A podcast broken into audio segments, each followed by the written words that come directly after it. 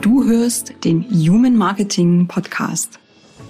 Der Podcast, der Schluss macht mit lautem und aufdringlichem Marketing und dich als eher leisen Berater, Trainer und Coach auf deinem Weg zu neuen Kunden begleitet und dir dabei hilft, in deine authentische Sichtbarkeit zu kommen. Mein Name ist Nadine Krischker. Schön, dass du heute wieder mit dabei bist. Los geht es! Herzlich willkommen zum zweiten Teil von Digital Balance vom Umgang mit der ständigen Erreichbarkeit.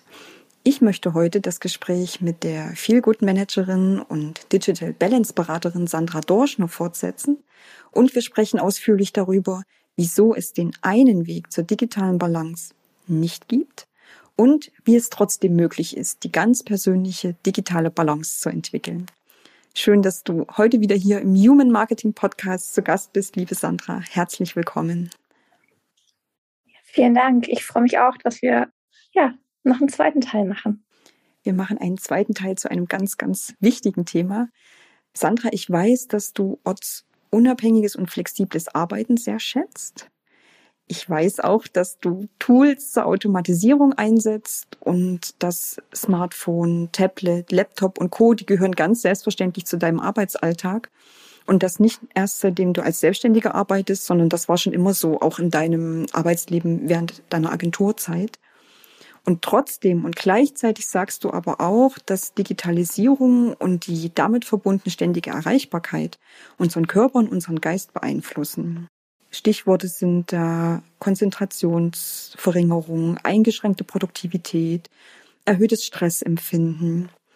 Und im ersten Teil von diesem Interview wurde es ja schon deutlich, wie wichtig es ist, in digitaler Balance zu leben und gleichzeitig, dass jeder, jede die eigene Balance zwischen ständiger Erreichbarkeit und notwendigen Ruhephasen finden muss. Lass uns deshalb gleich ins Thema einsteigen. Wenn ich anfangen möchte, meine ganz persönliche digitale Balance im beruflichen und privaten Alltag zu entwickeln, wie mache ich das? Sehr gutes Stichwort. ja, wie mache ich das? Ich habe tatsächlich so eine Methode, die ich auch oftmals in Workshops anwende und ich finde, dass die sehr einfach ist, aber auch einen so ein bisschen die Augen öffnet. Und zwar, man nimmt sich ein leeres Blatt Papier und versucht anhand dessen einmal sich bewusst zu machen, ja, wie nutzt man eigentlich im privaten und im beruflichen Alltag digitale Medien? Wie nutzt man sie? Was macht man damit? Und auch wie fühlt man sich damit? Und das mache ich, indem ich sage, ihr kommt ein leeres Blatt Papier und dann trägst du dir erstmal so eine Art Diagramm ab. Und auf dieser horizontalen Achse trägst du dir so quasi für 24 Stunden, machst du dir so 24 ja, Einteilungen. Und auf der vertikalen Achse trägst du dir ab, ja, so deine Nutzungsintensität? Ist das niedrig? Ist das eher so mittel oder ist das hoch? Und das ist natürlich immer was eher so ein Gefühl beschreibt. Aber so eine hohe Intensität ist zum Beispiel, wenn ich mich ausschließlich mit meinem Handy beschäftige oder ausschließlich vor meinem Laptop sitze zum Beispiel, so als Indikator. Und dann rate ich dazu, sich zwei Stifte oder zwei unterschiedliche Farben zu nehmen und den einen für die quasi berufliche Nutzung und die anderen für die private Nutzung zu nehmen. Und dann sich einmal bewusst aufzuschreiben, wie sieht so diese Kurve im Tagesverlauf auf für meine private Sachen und wie sieht die auch für berufliche Sachen aus. Ne? Zum Beispiel, wenn ich morgens irgendwie aufstehe und vom Handywecker geweckt werde und vielleicht direkt erstmal Social Media checke und Nachrichten lese und sowas. Und das macht man quasi für einmal so seinen ganzen Tag und dann hat man erstmal so ein Gefühl, das ist schon mal so ein ganz oft so ein Aha-Effekt, oh Gott, wann habe ich eigentlich den ganzen Tag digitale Medien um mich herum? Mhm. Und das ist erstmal so ein ja, so dieser erste Schritt, dieser Grundschritt letztendlich. Also Bewusstsein schaffen. Ja. Für meinen eigenen Umgang, welche digitalen Medien nutze ich eigentlich? Genau. Wann und wie? Ja, mhm. genau. Und dann, das ist erstmal natürlich so eine quantitative Ebene. Ne? Wie viel mache ich eigentlich? Welche Medien nutze ich? Und das sagt, und ich finde, das ist das, was auch mit zur digitaler Balance führt. Das sagt erstmal noch nicht sehr viel mit aus, Fühle ich mich gestresst? Mhm. Wie fühle ich mich und was mache ich auch inhaltlich? Ne? Gibt es Sachen, wie du es auch schon so schön meintest, gibt es Dinge oder Tools, Programme, die ich nutze, um gewisse Sachen zu automatisieren und erleichtert es mir meinen Alltag? Oder sind es Sachen wie, ich verdattel eher sinnlos die Zeit und fühle mich dadurch gestresst oder es gibt bestimmte Situationen, in denen mich digitale Medien eher stressen. Ja. Und das ist dann nämlich genau der zweite Schritt, sich anhand dieser Kurven erstmal bewusst zu machen und auch das gerne dazu zu schreiben, was mache ich eigentlich und wie fühle ich mich dabei. Mhm. Weil, wie du sagst, oder wie ich auch finde, digitale Medien sind nicht nur schlecht, sie sind nicht nur gut, sondern es geht ja genau darum, die Balance zu finden zwischen was tut mir gut und das stärke ich und was ist schlecht und das versuche ich zu reduzieren oder durch andere Sachen zu ersetzen. Mhm. Ich habe gerade den Gedanken, wenn ich zuhöre, wir leben ja in Pandemiezeiten und viele von uns, von meinen Zuhörern und Zuhörerinnen, sind ja auch vermehrt zu Hause. Sportangebote sind vor Ort nicht möglich oder nur eingeschränkt möglich. Und ich unter anderem auch bin umgestiegen auf Apps, auf YouTube-Channels, wo ich zum Beispiel mein Yoga-Programm durchziehen kann. Wenn ich mir jetzt vorstelle, wie meine Kurve aussehen würde, dann würde da morgens schon allein 30 Minuten für das Thema, ja, ich mache Sport draufgehen, was aber was Gutes ist. Ja. Also für mich, was ich als etwas Gutes, etwas Positives empfinde. Richtig. Und genau das ist das halt, weil ich finde, oftmals sagt man, ja, wir haben alle eine sehr hohe Bildschirmzeit. Das stimmt ja auch. Und die Bildschirmzeit ist mittlerweile halt auch höher als noch vor zwei Jahren zum Beispiel. Aber ich finde, dass diese reine Bildschirmzeit nämlich genau nicht aussagt, tut es mir gut oder tut es mir nicht gut. Mhm. Und wenn ich Apps und ich bin auch jemand, die, die gerade sehr häufig auch nochmal Sport über Apps oder über Online-Möglichkeiten macht. Ja. Das ist ja in dem Moment etwas, was mir gut tut und wo das Handy oder das Tablet, was ich als Bildschirm dann quasi nutze, eigentlich so mehr in den Hintergrund tritt hm. und ja nur ein Mittel zum Zweck, was ein Werkzeug ist. Ja. Und ich mich ja weniger damit an sich beschäftige, sondern ja darauf fokussiert bin, dass ich meine Sportübung mache, meine Meditation oder was auch immer. Ja. Ich habe jetzt das Bild vor Augen von dem weißen Blatt Papier, was gut gefüllt ist, mit meinem Tagesablauf, mit meiner Kurve, mit meiner Erkennung, das ist berufliche Nutzung, das ist private Benutzung. Wie geht es dann weiter? Genau. Wenn ich das gemacht habe, dann geht es so weiter, dass ich mir genau festlege und rausfiltere, was sind die Situationen oder die Inhalte, die mir nicht gut tun, die mich stressen. Hm. Und das können bestimmte Situationen sein, das können ja bestimmte Dinge sein, die ich mit digitalen Medien tue und sich genau die Top ein, zwei Punkte rauszufiltern und zu sagen, okay, das ist etwas, woran ich arbeiten möchte, was ich mir jetzt als Vorlage nehme, um das zu ändern.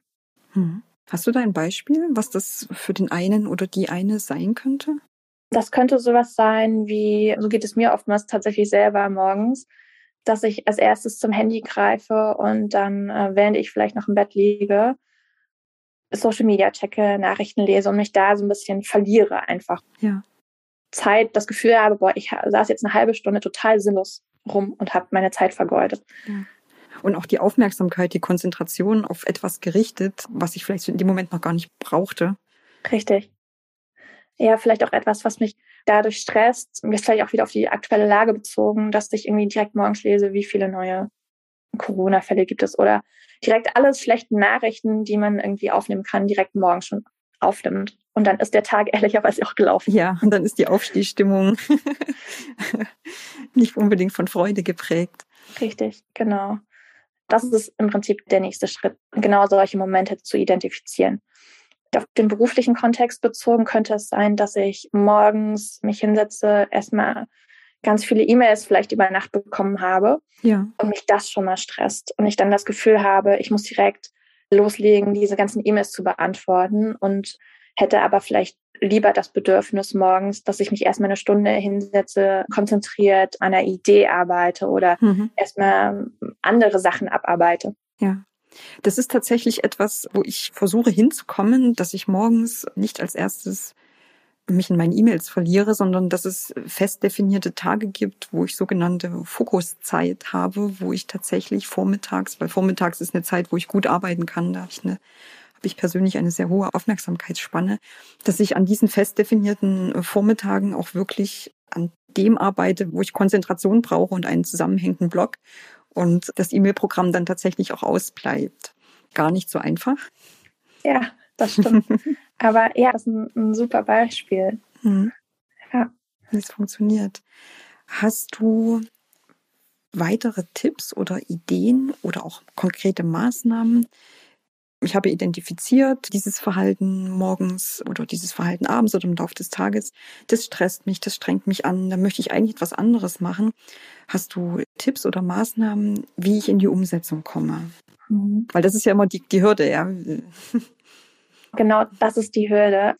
Ich habe so einen Tipp, der gar nicht so in meinem Fokus war, mir aber letztens nochmal zurückgespiegelt wurde, sich ein konkretes Ziel zu setzen, wie ich genau dieses Problem angehe oder lösen kann. Und zwar dieses tatsächlich nach der SMART-Methode mhm. für, mich, für mich aufbreche. Also ähm, smarte Ziele bedeutet ja, dass es ein konkretes, ein spezifisches Ziel ist, was ich erreichen möchte, dass es irgendwie messbar ist, für mich attraktiv ist, realistisch und terminiert. Mhm. Sprich, das bedeutet, dass ich mir quasi dieses Problem oder diese Herausforderung in so kleine Häppchen unterteile und dann erstmal loslege mit Sachen, die ich relativ schnell umsetzen kann. Dass ich sagen kann, so wie du das gemacht hast, ich starte vielleicht erstmal mit einem Tag in der Woche. Ja. Und dass ich mir vielleicht montags oder dienstags morgens direkt eine Stunde für mich selber blocke und dann erstmal schaue, wie funktioniert das eigentlich. Mhm. Und mir aber auch eine gewisse Zeit ja eine gewisse Übergangs- oder Testphase gebe, weil das kann mal sein, dass das in der Woche gut funktioniert. Es kann aber auch mal sein, dass das in der Woche nicht gut funktioniert.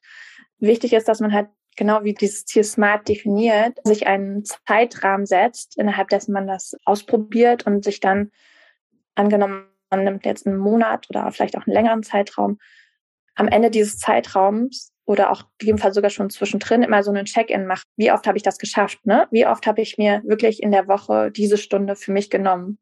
Und hat das funktioniert? Hat das gut funktioniert? Hat es nicht gut funktioniert? Und auch hier wieder, wie habe ich mich dabei gefühlt? Mhm. Habe ich mich in der Stunde vielleicht wohl gefühlt, aber irgendwann habe ich gemerkt, ja, ich habe ein schlechtes Gewissen, dass ich vielleicht doch irgendwie gerade nicht erreichbar bin, dass ich mich dann wieder selber unter Druck setze und selber stresse, indem wir, oh Gott, das könnten jetzt irgendwelche E-Mails sein, die ich ganz fix beantworten muss zum Beispiel. Ja. Ich finde, dieses sich unter Druck gesetzt fühlen, weil die Erreichbarkeit gewährleistet sein muss, das bringen Smartphones, das bringen Handys sehr stark mit sich, weil, finde ich, die Erwartungshaltung, ob das jetzt im beruflichen oder im privaten Umfeld ist, das ähnelt sich. Wozu hast du denn ein Handy? Wozu hast du denn ein Smartphone? Ich konnte dich nicht erreichen. Du bist nicht ans Telefon gegangen. Du hast auf meine SMS nicht geantwortet. Du hast auf meine Messenger-Nachrichten nicht geantwortet also diese Vorwurfshaltung, der man sich dann auch ausgesetzt fühlt. Ich nehme an, du kennst das auch gut aus deinem Arbeitsalltag. Wie kann man damit einen guten Umgang finden? Das eine ist für sich selber so einen Zeitrahmen setzen, in dem man verbindlich antworten möchte. Also ich habe zum Beispiel gesagt, wenn ich E-Mails oder neue Anfragen bekomme, ich antworte spätestens innerhalb von 24 Stunden, weil ich finde, das ist für Sachen, die vielleicht noch nicht so verbindlich sind, ist das ein Zeitrahmen, den ich selber auch okay finde oder wo ich auch selber erwarte, eine Rückmeldung zu bekommen. Wenn man sich jetzt zum Beispiel gewisse Fokuszeiten nimmt, kann man sich ja in seinem E-Mail-Programm oder auch über WhatsApp oder selbst als SMS automatisierte Antworten erstellen, indem man quasi dann, wenn man eine E-Mail bekommt, eine automatisierte Antwort bekommt, ich habe gerade eine Fokuszeit, ich bin ab dann und dann wieder erreichbar. Ja. Und ich finde, das ist letztendlich ist auch wieder eine Kommunikationsfrage, ne? Auch klar für sich selber zu kommunizieren, dass man nicht erreichbar ist. Und wenn ich das weiß, oder auch wenn es vielleicht derjenige, der auf eine Antwort wartet, dann weiß, hey, Nadine hat Zeit für sich, um irgendwie konzentriert zu arbeiten, mhm. dann entsteht gar nicht erst dieser Druck oder man kann das halt besser vermeiden. Ja, also der Sender, also der Absender der Nachricht bekommt wie so eine Art Zwischenstand, ja, ist eingegangen, nehme ich zur Kenntnis, ich kümmere mich. Genau, weil oftmals ist es ja so, ich kenne das auch noch aus Agenturzeiten, ne, wenn man irgendwie eine E-Mail kommt, so bitte kannst du dich ganz dringend darum kümmern. Ja. Dann schreibe ich ganz oft direkt, ja, ich habe das gelesen, ich kümmere mich darum, du bekommst bis dann und dann Antwort. Und das ist ja das, was man sehr gut kontrollieren kann, nämlich einen gewissen Zwischenstand und eine Verbindlichkeit zurückzukommunizieren, zurückzuspielen letztendlich. Hey, ich habe das gelesen, ich weiß, du brauchst gerade irgendeine Info von mir. Ich bin gerade für dich nicht verfügbar, aber du bekommst diese Info bis dann und dann. Ja. Und dann habe ich, ja, das ist eigentlich so ein kleiner Kniff, aber dadurch habe ich dann ja wieder die Kontrolle über meine eigene Zeit. Mhm. Und was ich in dieser Zeit mache, ist ja dann auch wieder mein eigenes äh, Ding quasi.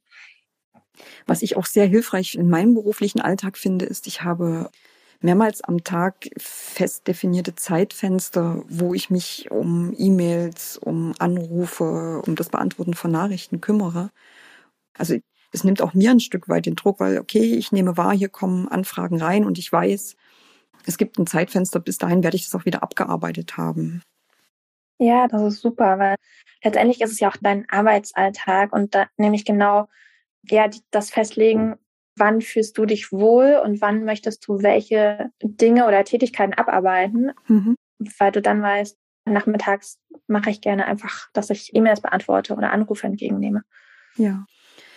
Wenn ich dir so zuhöre, wird aus meiner Sicht ganz deutlich, dass digitale Balance eine Kombination ist aus, ich habe erstmal überhaupt ein Bewusstsein dafür, wie gehe ich mit digitalen Medien um.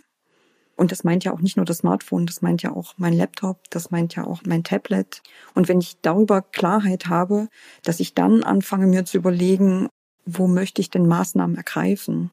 Um meinen digitalen Konsum zu reduzieren oder vielleicht auch zu verlagern.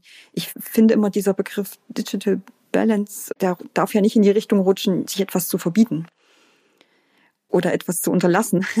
Das funktioniert bei Menschen erfahrungsgemäß nicht so gut. Wie gehst du damit um? Ja, das ist genau das, was du sagst. Ich finde oftmals, dass dargestellt wird, digitale Medien sind gut oder sind böse. Und ich finde aber, und das bedeutet auch digitale Balance, es ist völlig okay, wenn du es so oder so nutzt. Wichtig ist, genau dieses Bewusstsein zu entwickeln. Wann tut es mir gut, wann tut es mir nicht gut?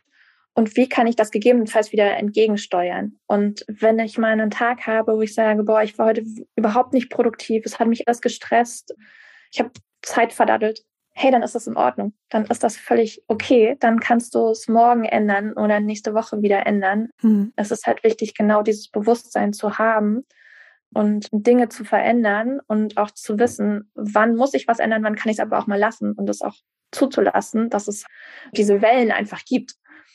Ja. Genau.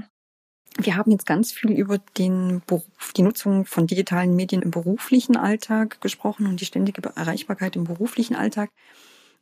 Das ist aber doch im Grunde ähnlich oder für viele Menschen auch ähnlich, wenn man sich den privaten Alltag anschaut. Eigentlich verschmilzt es ja auch miteinander. Es gibt ja diese Trennung von beruflich und privat nicht. Wenn jemand jetzt kommt und sagt, wie mache ich das denn mit Blick auf beruflich, meinen beruflichen und privaten Alltag? Wie fange ich denn da an, eine digitale Balance zu finden zwischen dem, was ich beruflich nutze, zwischen dem, was ich privat nutze? Was rätst du dem oder ihr? Mhm. Ich finde, gerade bei Selbstständigen ist es nochmal schwieriger, weil das ja auch noch mehr verschmilzt als vielleicht jemand, der fest angestellt ist, der irgendwie auch nochmal mehr feste Arbeitszeiten hat.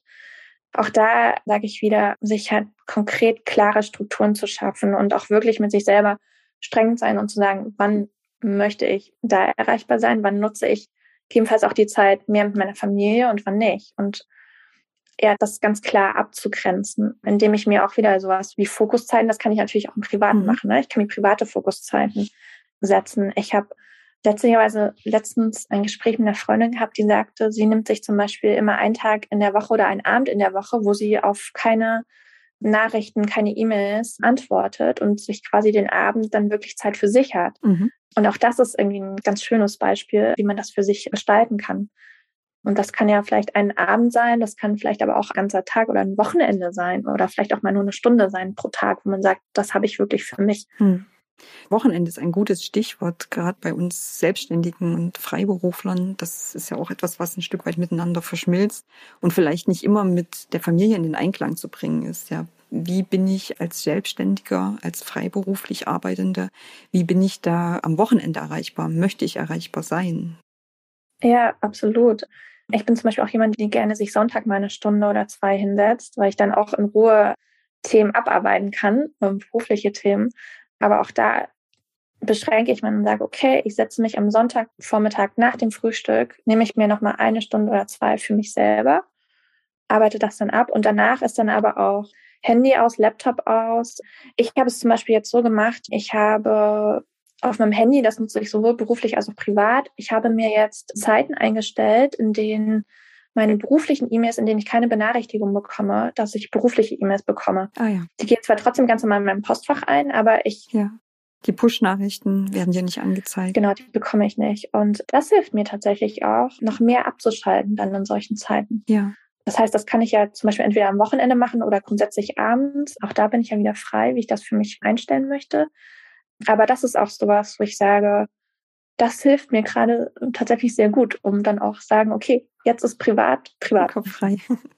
Ja. Wenn du davon sprichst, dass du Push-Nachrichten abstellst oder dass du Abwesenheitsnachrichten, Abwesenheitsnotizen einstellst, wenn du Fokuszeiten hast. Da ist ja immer ein technischer Aspekt dabei. Ich muss ein Tool konfigurieren, ich muss eine App konfigurieren, ich muss mein E-Mail-Programm einstellen, was ja auch nicht für jeden so mal im Handumdrehen ja mit einem Fingerschnippen erledigt ist. Was rätst du den Menschen? Gibt es aus deiner Sicht Tools oder gibt es Apps, die diese Einstellung erleichtern? Es gibt beim Handy zumindest diese Möglichkeiten, also jetzt abseits von ich ändere bestimmte Sachen oder bestimmte Einstellungen in meinem E-Mail-Programm, gibt es diese Möglichkeit der, der Bildschirmzeit zu regulieren. Also, dass ich sage, ich möchte zu bestimmten Uhrzeiten, darf ich bestimmte Apps nicht nutzen. Ja. Das nennt sich bei Apple nennt sich das Bildschirmzeit tatsächlich und bei Android nennt es sich Digital Wellbeing, wo ich tatsächlich genau sowas relativ einfach auf Knopfdruck quasi einmal einstellen kann mhm. und habe das dann als Fokuszeit dann auch wieder für mich. Also die Hürde scheint auch kleiner zu sein, als sie vielleicht im, ersten Moment scheint. Und es, es, es ja. geht, glaube ich, eher darum zu wissen, dass es diese Einstellungsmöglichkeiten überhaupt gibt. Richtig. Und mittlerweile gibt es sie, ich glaube, seit zwei Jahren gibt es sie tatsächlich schon automatisiert mit den neuesten Betriebssystemen. Früher gab es halt tatsächlich auch Apps, für die man sich da runterladen konnte. Und das ist mittlerweile gar nicht mehr nötig, sondern das ist auch von, eher von den Herstellern mittlerweile auch erkannt, dass das ein wichtiges Thema ist. Und deshalb gibt es halt diese erleichternden Funktionen. Ich habe das tatsächlich auch bei meinem relativ neuen Laptop. Und selbst da gibt es die Möglichkeit, solche Einstellungen vorzunehmen. Ich habe es tatsächlich noch nicht ausprobiert, was alles noch sehr, sehr neu ist, aber man merkt halt einfach, dass bei den Herstellern, die ja eigentlich ein Interesse daran haben, dass wir das Handy oder den Laptop oder das Tablet sehr viel nutzen, mhm. aber auch da findet schon auch in gewisser Weise ein Umdenken statt, um diese digitalen Balancezeiten letztendlich auch zu ermöglichen und das relativ auf einfache Weise. Und unterstützen das halt auch schon in Anwendungen, die vom Betriebssystem automatisch mitgeliefert werden. Liebe Sandra, wir sind auch schon am Ende von unserem Interview. Vielen Dank für dein Kommen und für das Teilen deiner Erfahrungen und deiner Tipps. Und noch einmal die herzliche Einladung, die du auch durch deine Worte gibst, an jeden Selbstständigen, an jeden Freiberufler, seine, ihre eigene digitale Balance zu finden und den Mut zu haben, auch anzufangen, in kleinen Schritten loszugehen. Wenn dir diese Tipps gefallen haben, dann höre auch gerne in den ersten Teil von diesem Interview rein. Digital Balance, vom Umgang mit der ständigen Erreichbarkeit. Denn dort erfährst du, wie du den Grundstein für deine digitale Balance legst. Ich sage Danke an dich, liebe Sandra, danke an euch, dass ihr heute wieder mit dabei wart. Human Marketing beginnt immer bei Menschen und endet bei Menschen. Deshalb wenn dir diese Episode gefallen hat, dann denk bitte daran, bewerte sie, teile sie, reich sie herum, empfehle sie Freunden, Bekannten, Arbeitskollegen, deiner Familie, damit ich auch weiterhin so spannende Gäste wie Sandra Dorschner hier für dich gewinnen kann. Wir hören uns in der nächsten Folge wieder. Alles Liebe, deine Nadine Krischker. Das war eine neue Folge vom Human Marketing Podcast. Danke, dass du wieder mit dabei warst und auch nach dieser Folge gibt es als Dankeschön drei exklusive Strategiegespräche, in denen du die Chance hast, als eher leiser Trainer, Berater und Coach von meinem Wissen zu profitieren. Wenn du dir diese Chance sichern möchtest, dann schau jetzt auf meine Webseite www.nadinekrischka.de, findest du auch nochmal in den Show Notes. Klick auf den Kalender und schau nach, ob noch einer dieser drei Termine frei ist und buch dich dann auch direkt ein. Wenn noch nicht passiert, abonniere gern noch schnell diesen Podcast, damit du Menschlichkeit, Authentizität und Sinnhaftigkeit in den Mittelpunkt von deinem Marketing rückst. Bis zum nächsten Mal hier im Human Marketing Podcast.